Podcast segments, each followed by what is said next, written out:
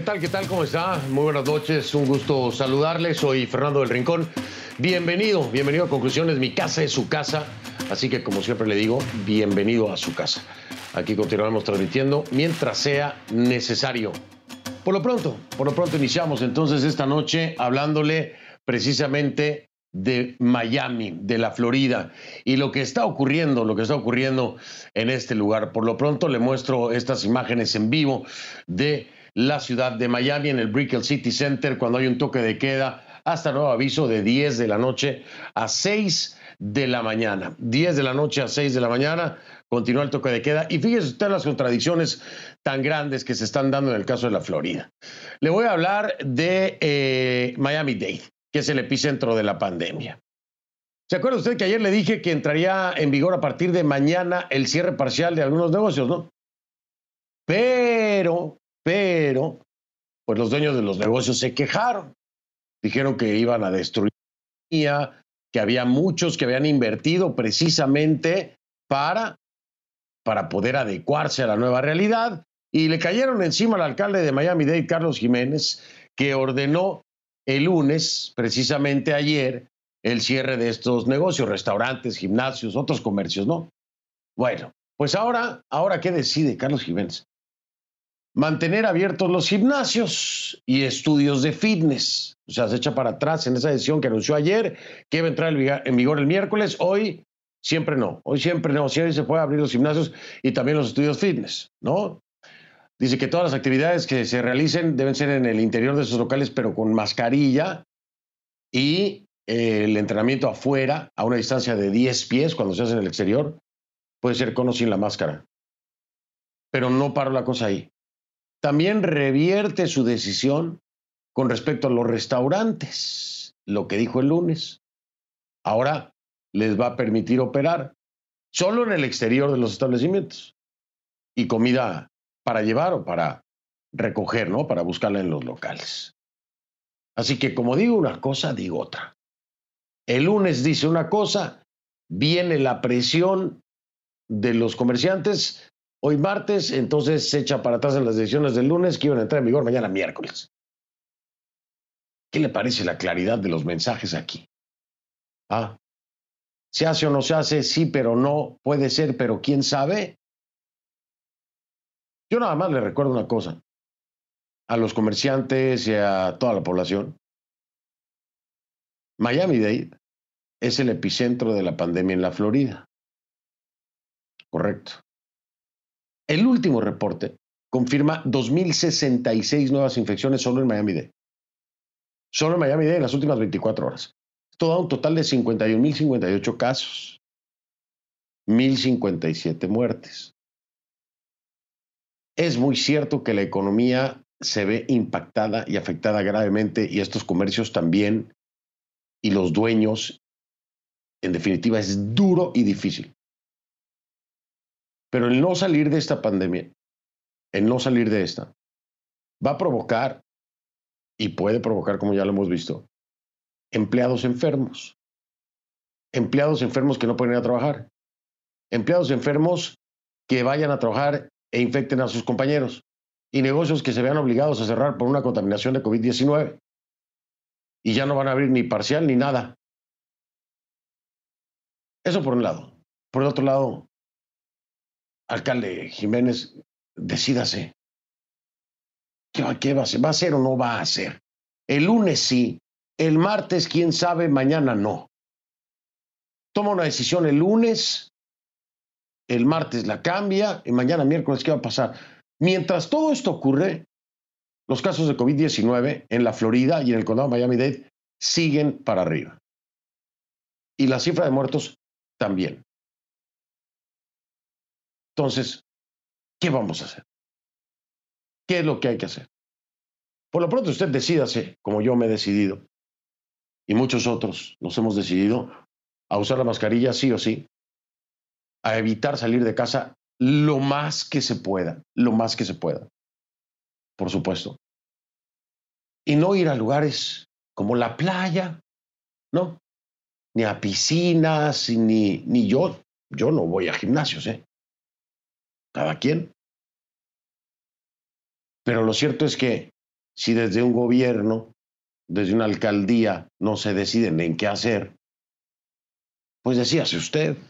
Decíase usted, porque si no se decide usted, no vamos a salir. No vamos a salir de esta. Eso es lo que está pasando, nada más en Miami. Hoy le voy a hablar de todos Estados Unidos para que vea usted el desastre. El desastre. Pero antes de entrar de lleno al tema COVID-19, hay una noticia muy importante en México. Tenemos una actualización sobre el caso de los 43 de Ayotzinapa. Ponga atención.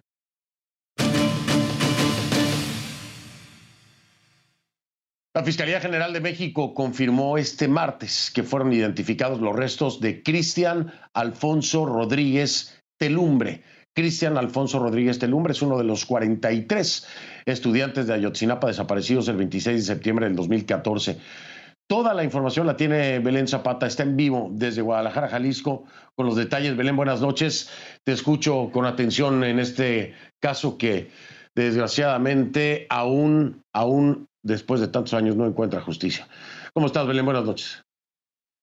Así es, estos hechos que ocurrieron en 2014, como bien lo mencionas, Fernando, te saludo con gusto a ti y a la audiencia. La Fiscalía General de la República confirmó este mediodía que fueron ya identificados los restos del estudiante normalista Cristian Alfonso Rodríguez. Esto ocurrió después de que el pasado mes de noviembre se realizó una búsqueda en un eh, terreno, una barranca localizada a unos 800 metros de donde originalmente se había dicho que habían sido cremados los 43 estudiantes y luego depositados en un río. Producto de esta búsqueda, se pudieron eh, recuperar 15 indicios. Eh, esto fue teniendo como testigos a representantes de la familia, también a peritos argentinos y por supuesto peritos de la Fiscalía General. Una vez que se pudo recuperar estos 15 indicios, se estudiaron y seis de ellos, los que tenían mayores posibilidades de recuperar material genético, fueron enviados a la Universidad de Innsbruck en Austria, donde finalmente un equipo que trabaja en un laboratorio, por cierto, especializado en restos óseos muy dañados, pudieron confirmar que efectivamente entre estos restos se encontraban los del joven estudiante. Escuchemos lo que al respecto dijo en esta conferencia de prensa el titular de la unidad para el caso Yotzinapa de la Fiscalía General, eh, Omar Gómez Trejo. Escuchemos. A más de cinco años de los hechos, ha sido identificado un resto humano perteneciente a una de las víctimas. Este, además, no fue tirado ni encontrado en el basurero de Cocula, ni en el río San Juan, tal y conforme a la versión que pública y judicialmente sostuvo la anterior administración. Con este nuevo hallazgo, como lo señaló el fiscal general de la República, el doctor Alejandro Hertz Manero, la verdad histórica se acabó. Y enfatizo, el caso sigue abierto. El caso sigue abierto ahora con otros horizontes y otras posibilidades, según lo ha dicho también el subsecretario de Derechos Humanos en el país, Alejandro, Alejandro Encinas. Escuchemos lo que dijo al respecto. Esto marca, sin lugar a dudas, el inicio de una nueva ruta en la investigación que no solamente ha derrumbado la mal llamada verdad histórica, sino que genera las condiciones por los indicios, las pruebas, las investigaciones llevadas adelante para esclarecer los hechos que se sucedieron esa lamentablemente, lamentable noche en Ayotzinapa. Fernando, hasta ahora no pudimos hablar con los padres de algunos de los estudiantes para conocer su postura respecto a esta información. Hubo eh, respuesta por parte de una asociación de derechos humanos que ha acompañado a la familia y que dijo en una de sus declaraciones el director de esta organización que se conoce como Centro Pro Suárez que con esto queda evidenciado que durante muchos años se les mintió a los padres sobre el destino que tuvieron estos jóvenes y que ahora se abre la posibilidad de realmente saber dónde están el resto de los jóvenes que aún no han sido localizados. Fernando, la información que tenemos hasta ahora. Gracias, eh, Belén. Vamos a estar al pendiente de la reacción de los padres de los 43 de Ayotzinapa. Por supuesto, le daremos seguimiento, como lo hemos hecho ya por, por seis años. Seis años es increíble. Una herida abierta, muy dolorosa, muy dolorosa para nuestro México y el mundo. Belén, muchas gracias. Buenas noches. Hasta luego, buenas noches.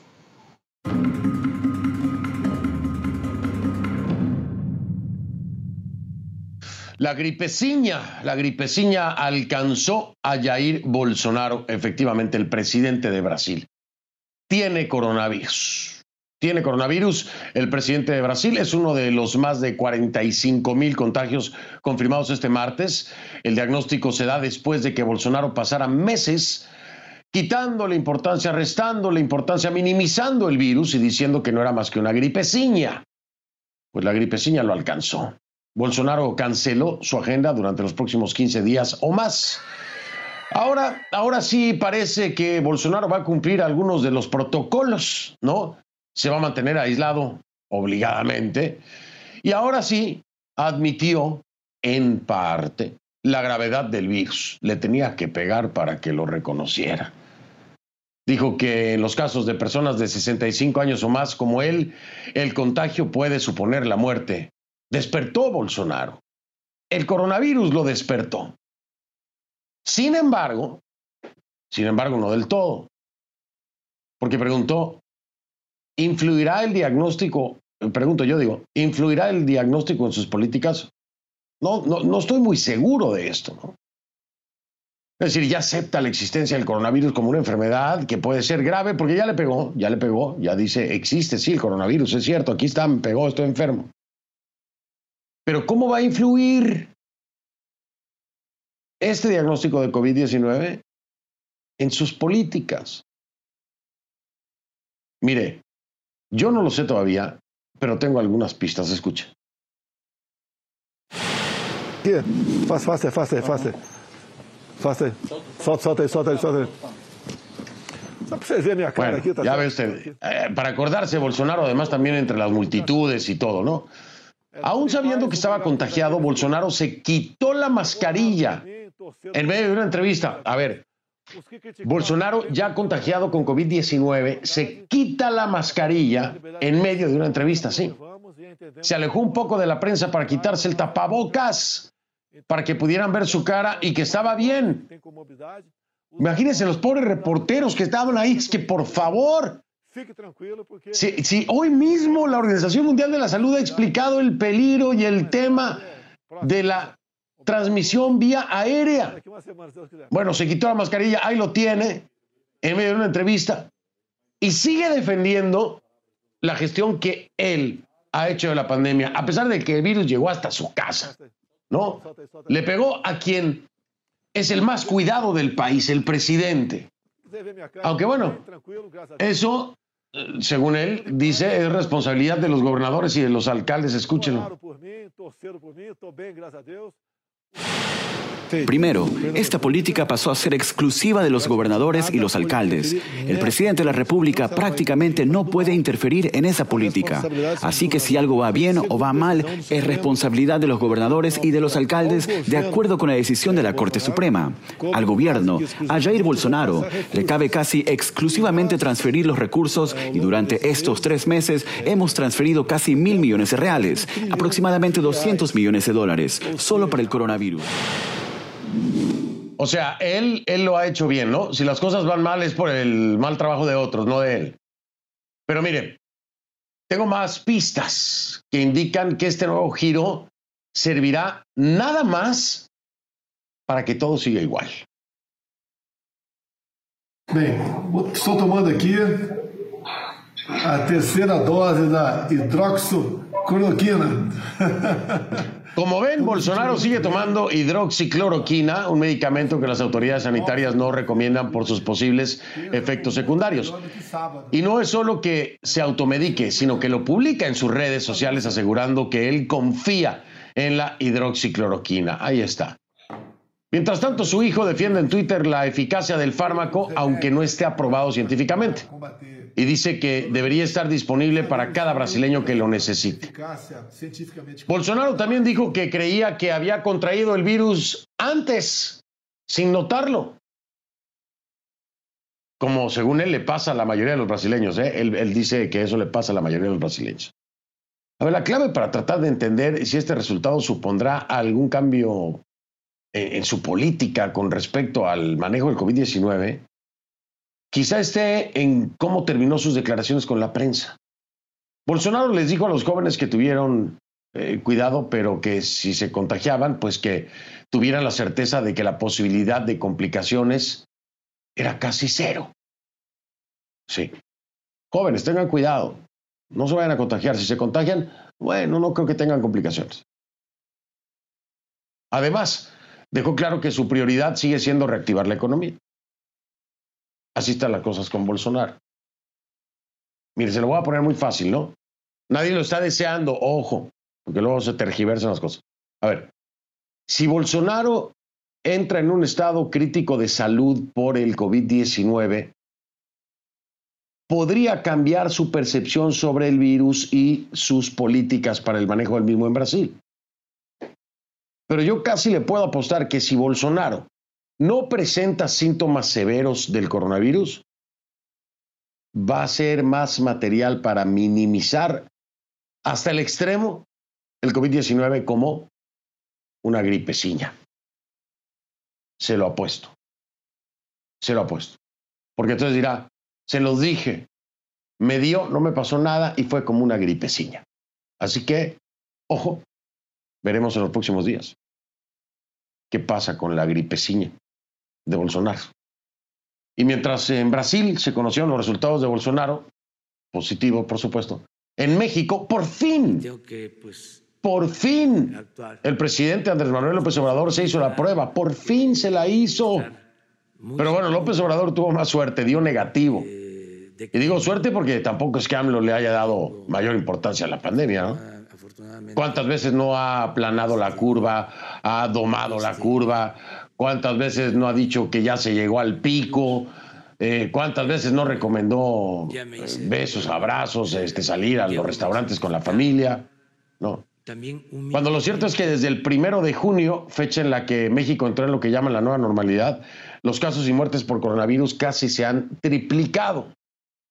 Ahora, Andrés Manuel López Obrador, en términos eh, eh, presidenciales, me refiero a, su función como ejecutivo de México, como el presidente de México, nunca se hizo la prueba. No, no se quiso hacer la prueba. ¿Por qué se hace la prueba a López Obrador entonces? Pues porque tenía que venir a ver a Trump. Sí, hasta en eso, fíjese usted, hasta en eso. Andrés Manuel López Obrador le responde o le hace el capricho como usted quiera a Donald Trump. Hasta en eso. Es decir, Andrés Manuel López Obrador dentro de su territorio y con el tema de los mexicanos y el COVID nunca quiso hacerse la prueba del COVID-19. Pero ahora que tiene que ir a ver a Trump, entonces sí se hace la prueba. En el que es además, no nada más su primera prueba, es además su primer viaje al extranjero en calidad de presidente. O sea, desde que es presidente López Obrador no ha salido del país en visita oficial.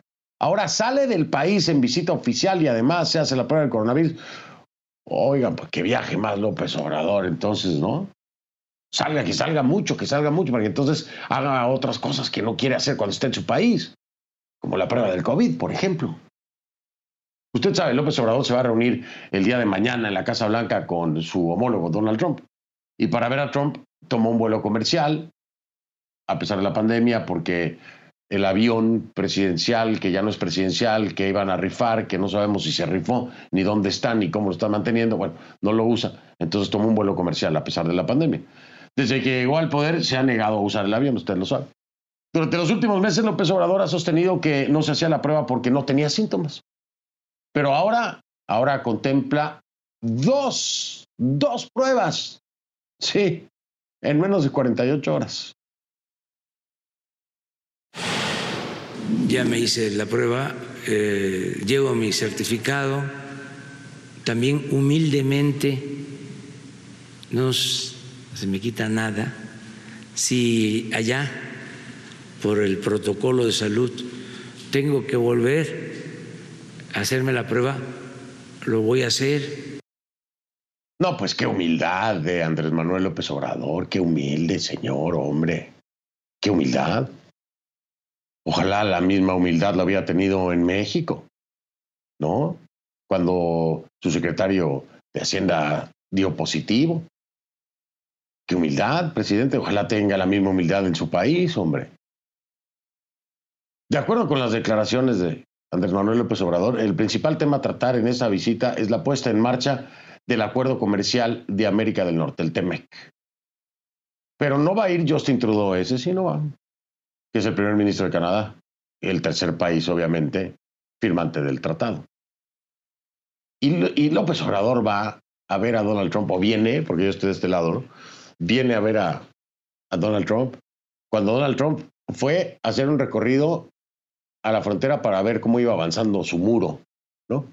Cuando trató de terminar con DACA, cuando quiere suspender eh, las visas de estudiantes en línea aquí en los Estados Unidos, que estaría afectando a unos 17 mil.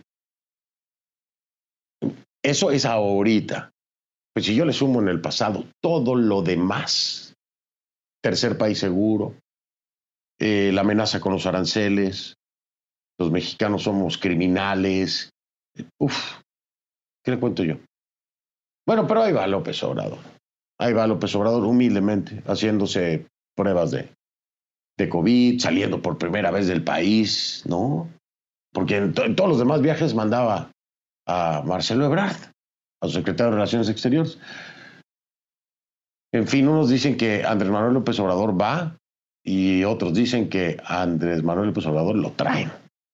Y a rendir cuentas, venga para acá. ¿Qué cree usted?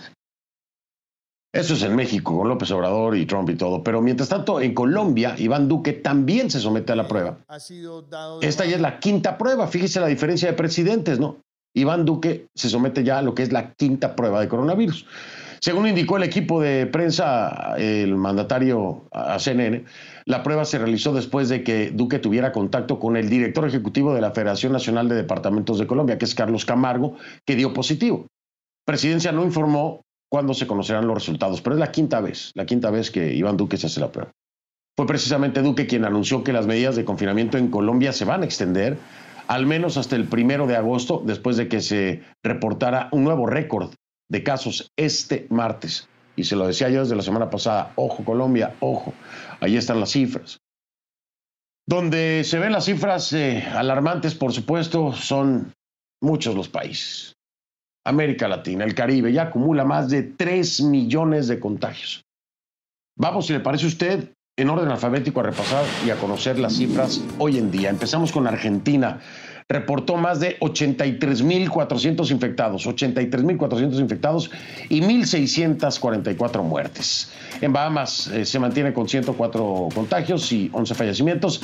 Algo parecido sucede en Belice. Hay 30 positivos y 2 fallecidos nada más. Bolivia Bolivia, estoy esperando la actualización en un momento, Bolivia 40 mil, más de 40 mil 500 casos confirmados ya en Bolivia, más de 40 mil 500 casos confirmados en Bolivia. Brasil, contando el caso de Bolsonaro, positivo, hay 1.668.589 infectados y 66.741 personas han perdido la vida. De ahí nos vamos a Chile. Chile confirmó más de 301 mil casos y 6.434 decesos. 6.434 decesos en Chile. Colombia se reportaron 124.494 infectados y 4.359 muertes. Costa Rica. Costa Rica contabilizó 5.486 positivos y 23 fallecimientos. Cuba. El régimen reconoce 2.395 casos y 86 decesos. Esto de acuerdo al régimen. ¿eh? Ecuador, el número de infectados superó los 63.200 y se cuentan 4.873 fallecidos. De ahí nos vamos con El Salvador, que contabiliza 8.307 casos y 229 fallecimientos. Guatemala. En Guatemala se informa de 24.787 infectados y 1.004 decesos. En Haití, Haití las autoridades comunicaron 6.371 positivos y 113 muertes. Honduras, Honduras reporta más de 24.600 positivos y al menos 656 fallecimientos. Y en Jamaica se contabilizaron 737 casos confirmados y 10 muertes. De ahí nos vamos a México.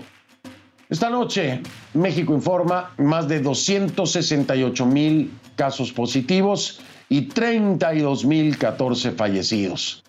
Nicaragua, el régimen Ortega Murillo, según ellos, 2.846 infectados y 91 muertos, de acuerdo al régimen, ¿eh? Ortega Murillo.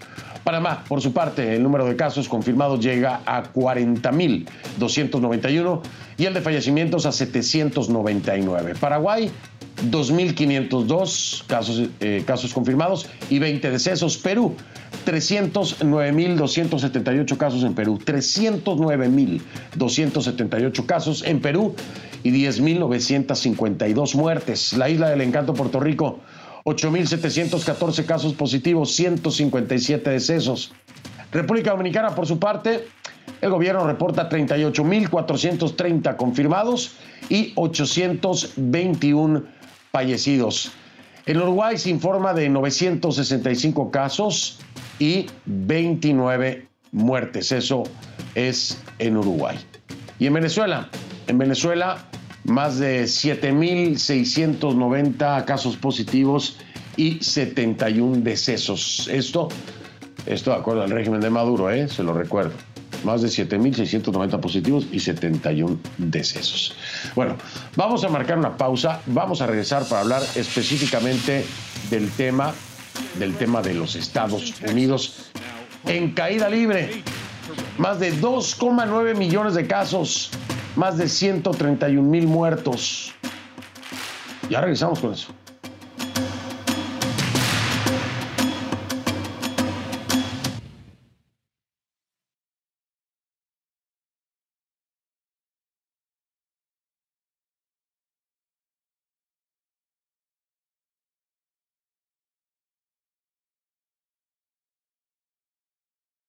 Le pido que a partir de este momento me acompañe utilizando la etiqueta numeral USA. El hashtag es USA. Recuerde que recibo todos sus comentarios a mi cuenta en Twitter, arroba soy F del Rincón, arroba soy F del Rincón. Conclu COVID USA de USA es la etiqueta. Sus comentarios, por favor, con la etiqueta. Así que vamos a iniciar con este recorrido por los Estados Unidos. Eh, empezamos hablando como muchas veces hacemos, ¿no? La mayoría, de hoy. ¿De quién? Del presidente de Estados Unidos, de Donald Trump, que cada día suma una declaración que supera la anterior, ¿no? Cuando ya pensamos que no podía sorprendernos más con una nueva declaración, llega otra nueva, por supuesto, en medio de la pandemia. Trump hizo referencia a la cifra de muertos en Estados Unidos y ¿sabe qué dijo? Cantó victoria. ¿sí? Dijo, solo han sido 130 mil los fallecimientos, cuando pudieron haber sido 2,5 o 3 millones. ¿Cómo, ¿Cómo va a decir alguien solo han sido 130 mil fallecimientos? Oígame, ¿qué es eso? Si no, no se trata de manzanas, ¿no? Son vidas, son seres humanos que han perdido la vida. Solo, solo han sido 130 mil fallecimientos, cuando pudieron haber sido 2,5 o 3 millones. Sí, bueno. Habla de que han salvado cientos de miles de vidas. Esa es la victoria de Trump. O sea, la pérdida de vidas humanas no es la victoria porque no se llegó a eso. Pero es pírrica, pírrica esta victoria de Trump. No se puede comparar cuando se habla de muerte, no se puede, no hay manera. Bueno, sí hay manera, ya lo hizo Trump, pero si hay algo de humanidad, eso no se hace. Y haciendo referencia a las escuelas, bueno, a las escuelas, que, que le pues, escuche usted mejor lo que dijo Trump. Vamos a presionar mucho a los gobernadores y a todos los demás para que abran las escuelas, para que las abran. Es muy importante para nuestro país, es muy importante para el bienestar de los estudiantes y los padres. Entonces, vamos a presionar mucho para abrir las escuelas en el otoño. Abramos las escuelas, dice el presidente. Abramos las escuelas. Justo cuando los expertos dicen que es posible que el virus esté en el aire. En el aire ya a ver, ¿se acuerda, no? Que la semana pasada le dije que había, eh, el virus muta. Entonces hubo una mutación eh, que lo hace em, eh, más, peligroso en términos de contagio, es decir, se contagia mucho más fácilmente.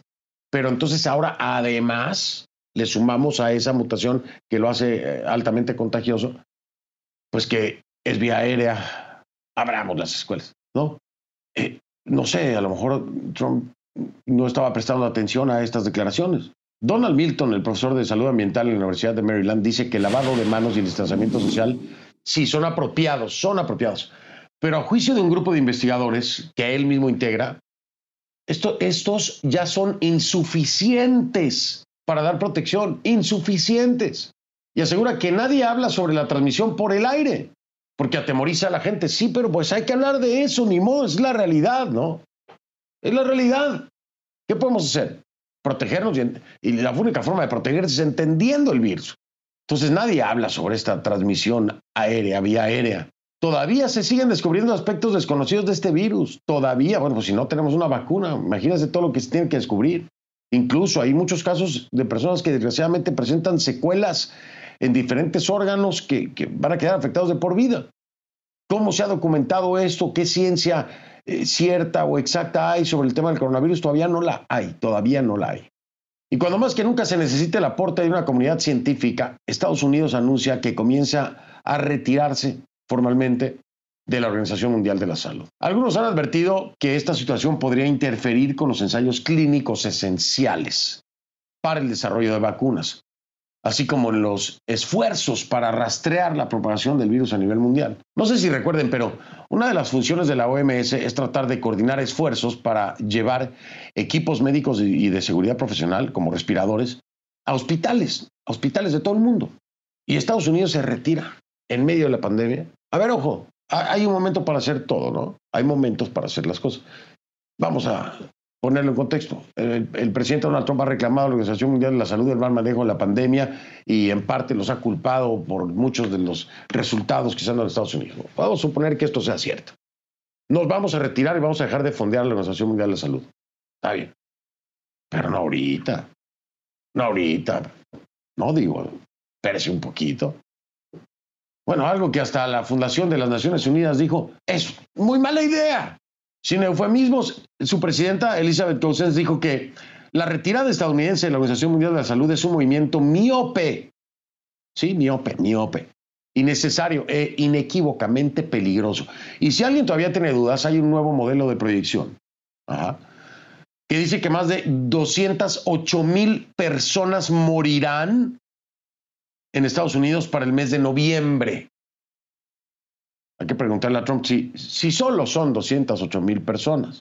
Yo le digo, imagínese usted, esta predicción habla de 208 mil almas, 208 mil personas, seres humanos que podrían morir en Estados Unidos para el mes de noviembre.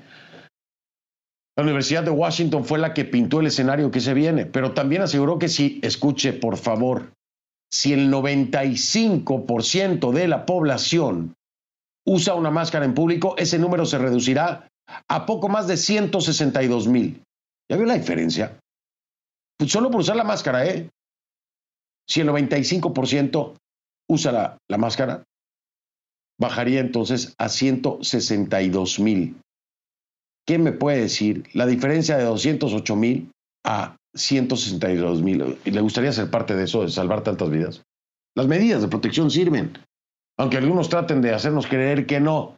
La situación es extrema, es extrema.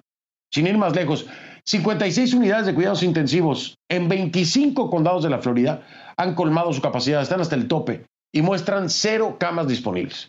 Si usted quiere ir de emergencia, se lo digo así, no va a haber cama, no va a haber cama.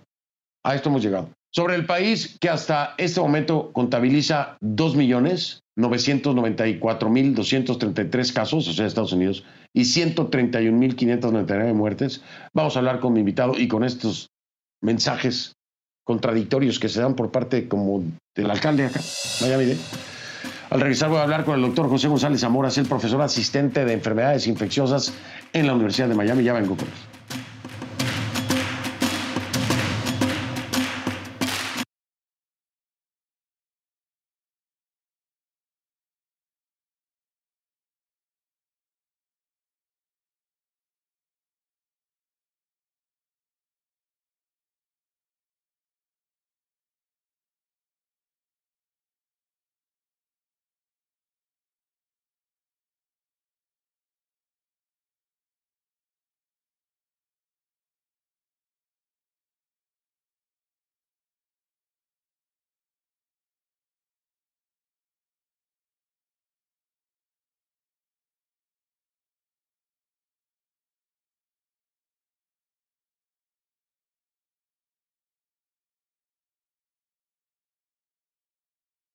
Le doy la bienvenida al doctor José González Zamora, es profesor asistente de enfermedades infecciosas en la Universidad de Miami.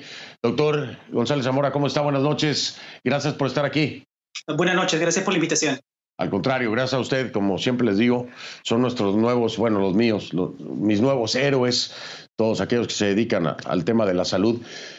Oiga, doctor González Zamora, yo no sé si usted está tan preocupado como yo cuando ve, por ejemplo, las, las decisiones contradictorias que se dan por parte de algunos políticos como el alcalde del condado Dade, que el lunes dice que va a aplicar ciertas restricciones y cierres eh, a partir del miércoles en gimnasios, en restaurantes, en, bares, etcétera. Y al día siguiente, o sea, hoy, se echa para atrás, revierte, dice, bueno, vamos a abrir los gimnasios. No, sí, sí. Bueno, vamos a dejar que los restaurantes operen, pero solamente afuera. Doctor, a ver, eh, eh, dígame si a usted le dan buenas señales eh, estas contradicciones que, estamos viendo, al menos en el caso concreto de Miami. ¿Qué piensa? Bueno, definitivamente es una situación muy complicada la que se vive en Miami en, este momento. Los casos siguen incrementándose de forma sostenida en las últimas semanas y definitivamente tenemos que tener mensajes claros en la población para tener un mensaje uniforme y no confundirla. Y tal vez este mensaje por parte de las autoridades no ha sido del todo claro,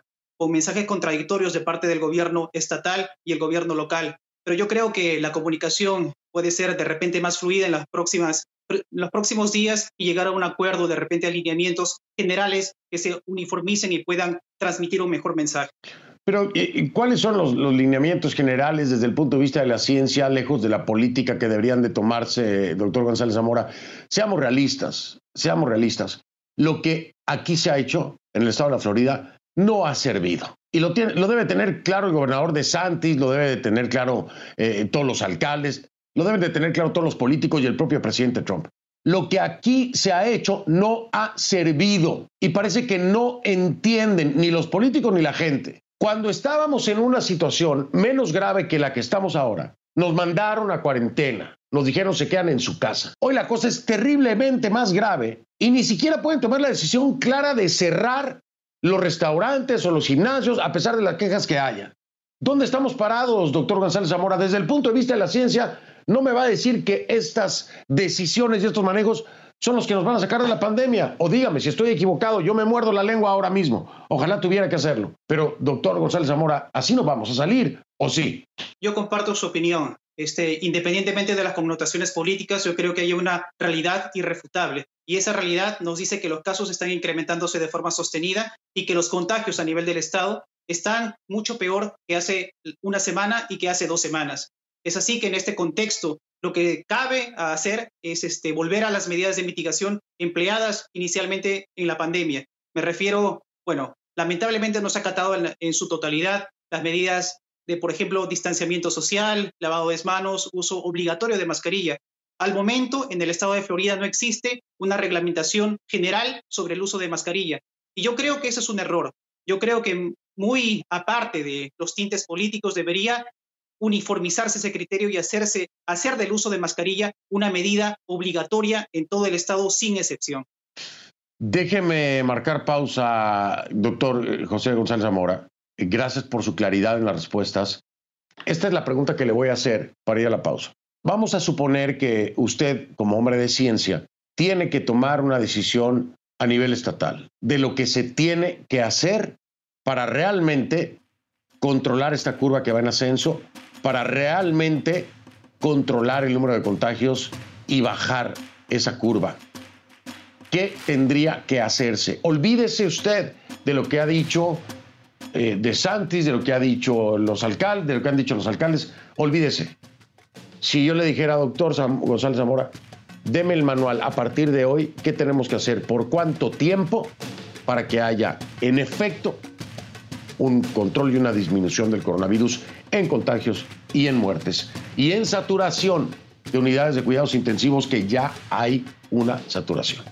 Hago una pausa, regreso y escucho su, su plan, ¿no? Su plan. ¿Cuál sería? Un hombre de ciencia que hable, porque los políticos lo que están haciendo es increíble. Increíble. El lunes te digo una cosa, el martes otra y mañana quién sabe. Como digo una cosa, digo otra. Ya regreso para escuchar a un hombre de ciencia.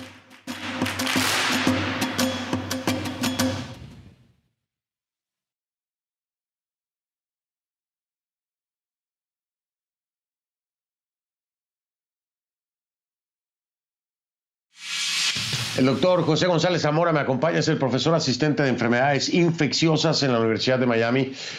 Doctor eh, González Zamora, le decía yo, ¿cuál es la receta? ¿Qué habría que hacer? Dígamelo tal cual. Olvídese las declaraciones que hayan hecho o recomendaciones que hayan hecho los políticos.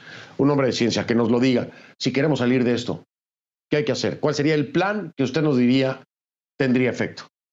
Sí, lamentablemente la situación nos dice que lo que estamos haciendo a la fecha no ha funcionado y, bueno, se tiene que implementar medidas firmes para contrarrestar esta situación que vivimos actualmente. Las cifras nos dicen que la posibilidad de una cuarentena total está sobre la mesa y simplemente tenemos que vigilar la curva epidemiológica para acatar de repente una cuarentena general a nivel del estado de Florida. Pero también se pueden implementar otras medidas, como por ejemplo el seguimiento de contactos, que también creo que es ahí donde estamos fallando ya que este seguimiento de contactos no se viene haciendo de forma regular en todo el Estado. Pero yo creo que más allá de una reglamentación eh, eh, general, yo creo que hay que apelar a la obligación moral de las personas, concientizar a la población, porque más allá de reglamentaciones generales, yo creo que el sentido de responsabilidad de la, población debe primar en este sentido. Y bueno, eh, fundamentándolo en la ciencia, las medidas más eficaces para contrarrestar una propagación de este tipo es simplemente acatar las medidas de mitigación. Si lo hacemos, si creamos conciencia social, si dejamos el individualismo de lado, yo creo que podríamos eh, superar esta crisis que estamos viviendo a nivel de la población y salud pública. Lo voy a repasar rápido para ver si nos está viendo algún político de Miami, algún político eh, a nivel eh, local, estatal y a nivel federal.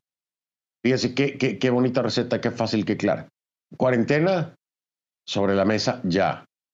Seguimiento de los casos para saber fulanito se juntó con cuál, con cuál, con cuál, quién contagió a quién y entonces un seguimiento de casos precisamente por la epidemia. Y tercero, tercero, lo que más falta hace, creo yo, conciencia social y que cada quien se haga responsable de acatar todas las recomendaciones que nos han venido dando que son clarísimas y evidentes. Suena muy fácil, doctor José González Zamora, pero ya vemos que ni todos lo entienden, ni todos lo quieren. Ojalá la ciencia se sobreponga a la política y a la sinrazón de toda esta gente que, que usted y yo en nuestra ciudad vemos en las playas, en las calles, sin mascarillas, como si no pasara nada. Tristemente.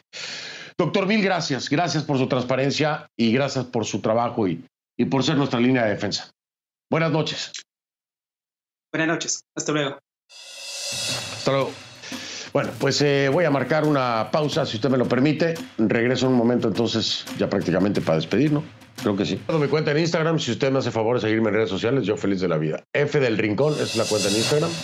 F del Rincón, la cuenta en Instagram. Ahí lo. Soy Fernando del Rincón, gracias por haberme acompañado. Como siempre le digo, si no lo vio en conclusiones, no lo vio. Nos vemos mañana. Gracias. Pásela bien.